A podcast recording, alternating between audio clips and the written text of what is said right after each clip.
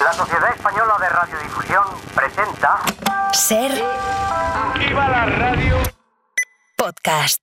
Siempre. Siempre, siempre,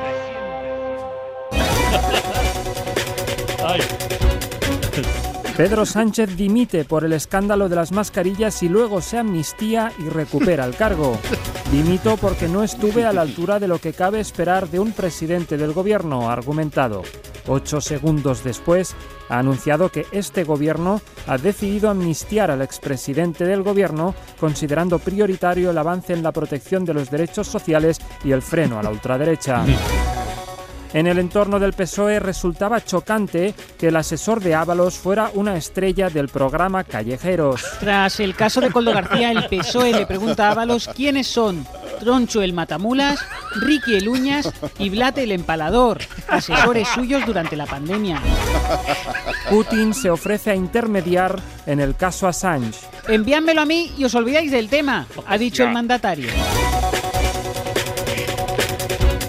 ETA exige a Almeida que entregue sus petardos. Azucarera Española presenta su nuevo azúcar cero, sin Coca-Cola. Un vegano, un celíaco, un intolerante a la lactosa y otro a la fructosa quedan para cenar y arruinarle la noche a un camarero. El gobierno recomienda a los españoles que están esperando la eutanasia que critiquen a Putin para acelerar los trámites.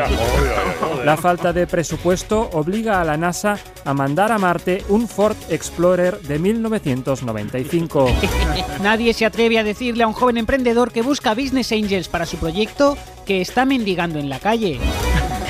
Un perro se pasa toda la vida buscando un hueso sin imaginar que él mismo tiene decenas en su interior.